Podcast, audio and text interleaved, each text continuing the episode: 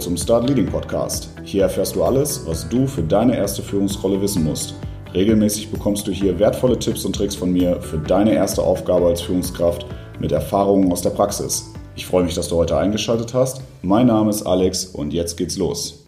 Heute geht es bei mir im Podcast um den sogenannten Gamification-Ansatz. Ist dir der Begriff im Management oder im Führungskontext noch so gar nicht über den Weg gelaufen, wirst du dich jetzt mit Sicherheit fragen, was hat Spielen mit Führung zu tun? Das ist natürlich eine gute Frage. Immerhin willst du ja als Chef auch seriös und kompetent rüberkommen und nicht als verspielt.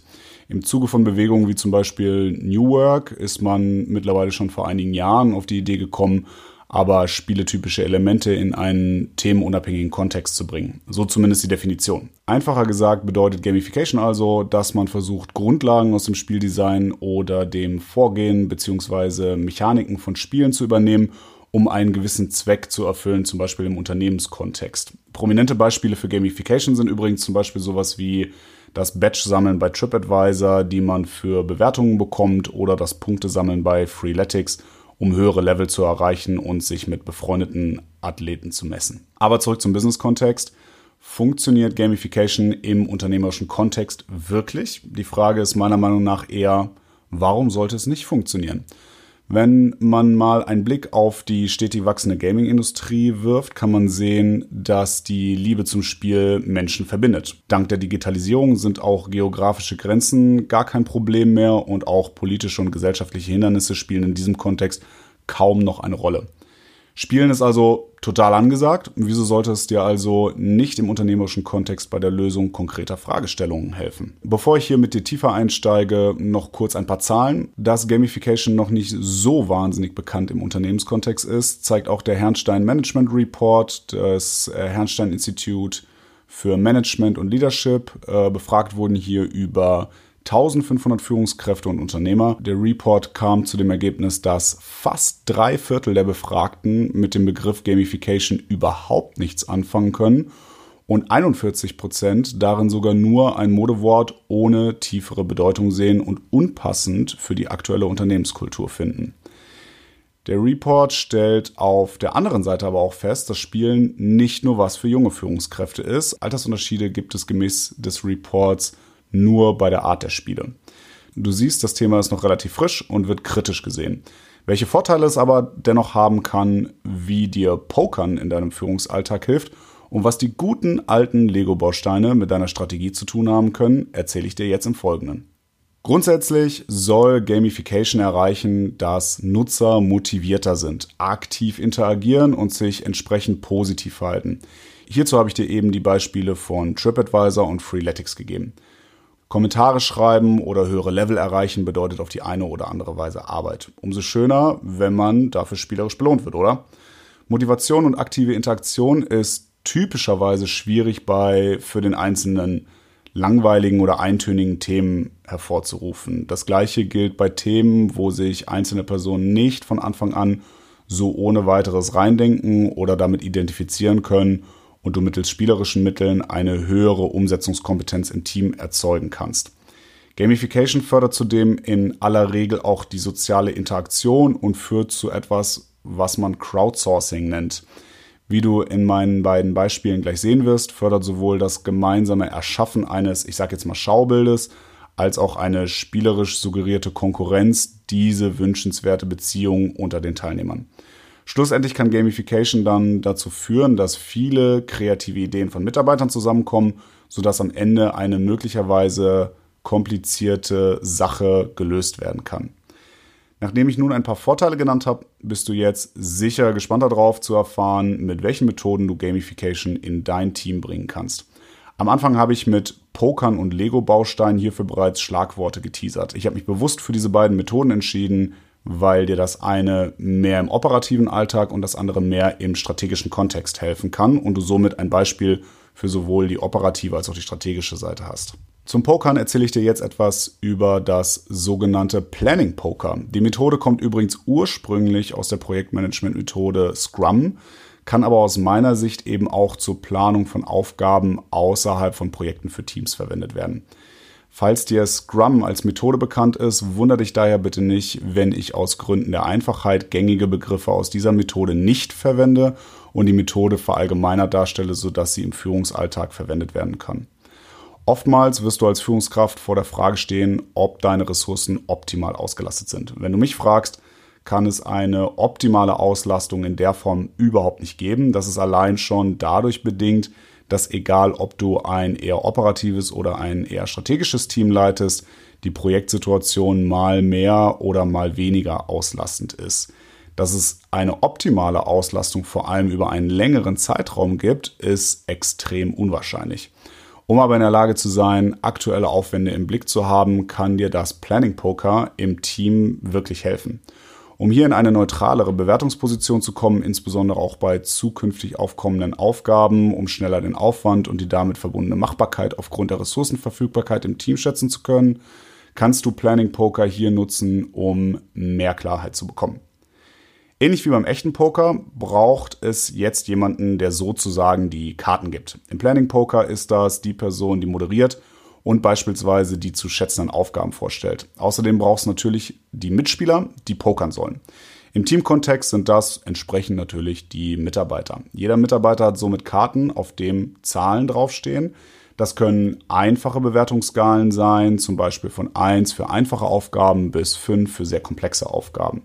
In der Scrum-Praxis hat sich aber auch die sogenannte Fibonacci-Zahlenfolge etabliert. Die ersten Zahlen dieser Folge sind 1, 2, 3, 5 und 8. Bedeutet, die nächsthöhere Zahl ergibt sich immer aus der Summe der vorangegangenen beiden Zahlen, also bei 1 und 2 ist die nächste Zahl die 3 und bei 3 und 5 ist die Summe und damit die nächste Zahl die 8 und so weiter.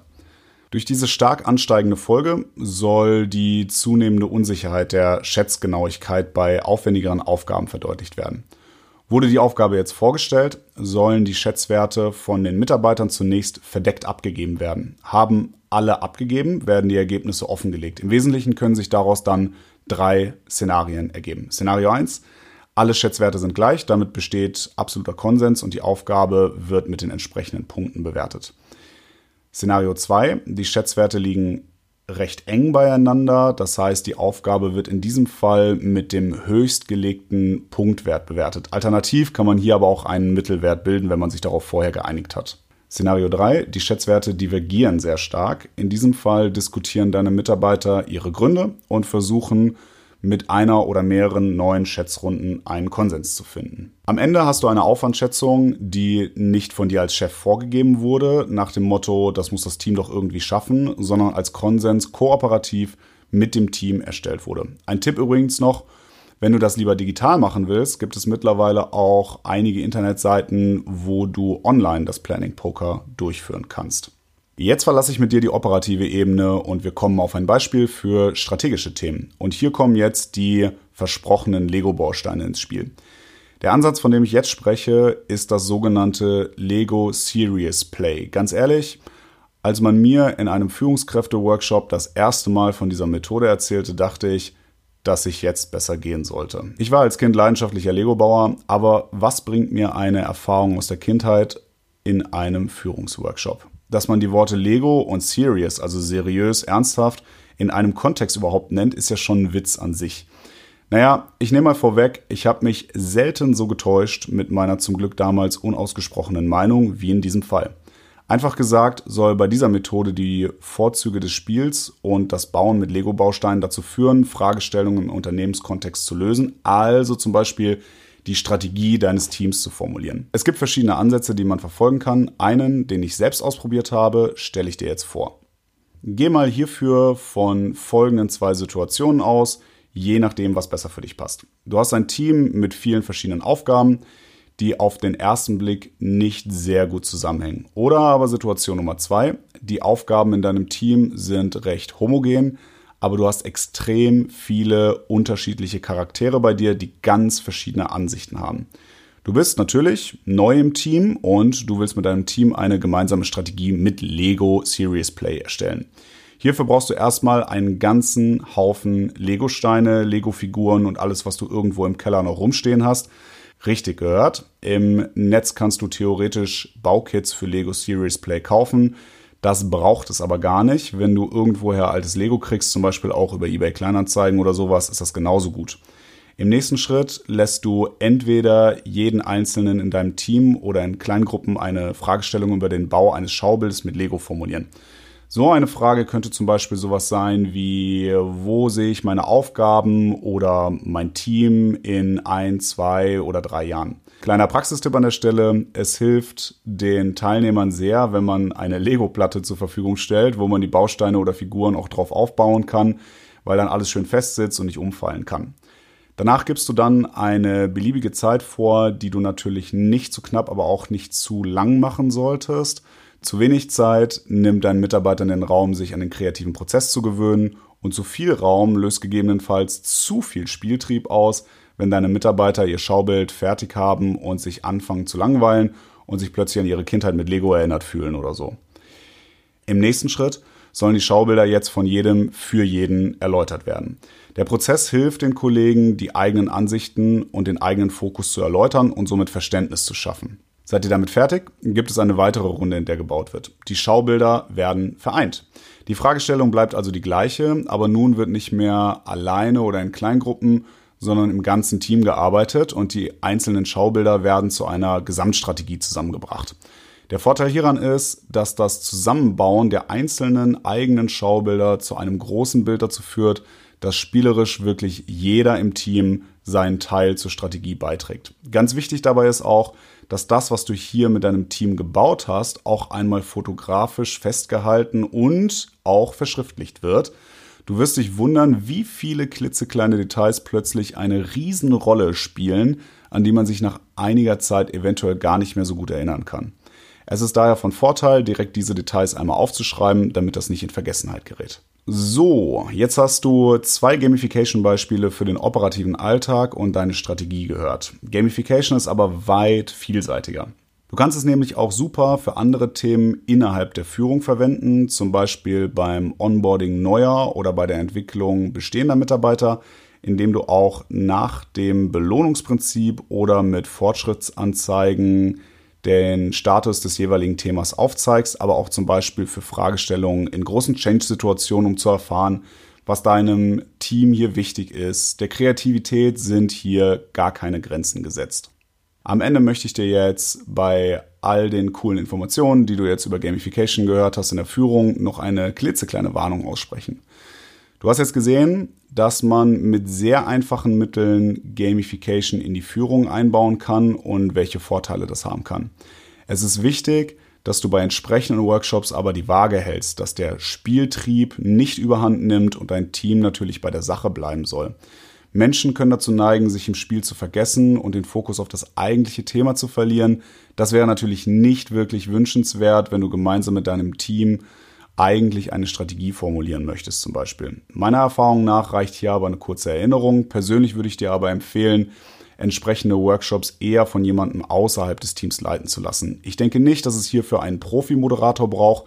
Du brauchst aber jemanden, der das Ziel und die Methode kennt und vor allem neutral genug ist, um trotz des spielerischen Kontextes im Zweifelsfall wieder den roten Faden aufzunehmen. Das war der Start Leading Podcast. Ich freue mich, dass du heute wieder eingeschaltet hast. Wenn du keine Folge mehr verpassen willst, dann abonniere den Podcast direkt bei Apple Podcasts, Spotify oder Deezer oder folge mir auf Facebook und Instagram. Die Links dazu findest du wie immer in den Show Notes oder in der Beschreibung des Podcasts. Wenn du darüber hinaus mit mir in Kontakt treten willst oder mir Feedback geben möchtest, kannst du mir natürlich auch gerne immer eine Mail an start-leading-podcast at web.de schicken.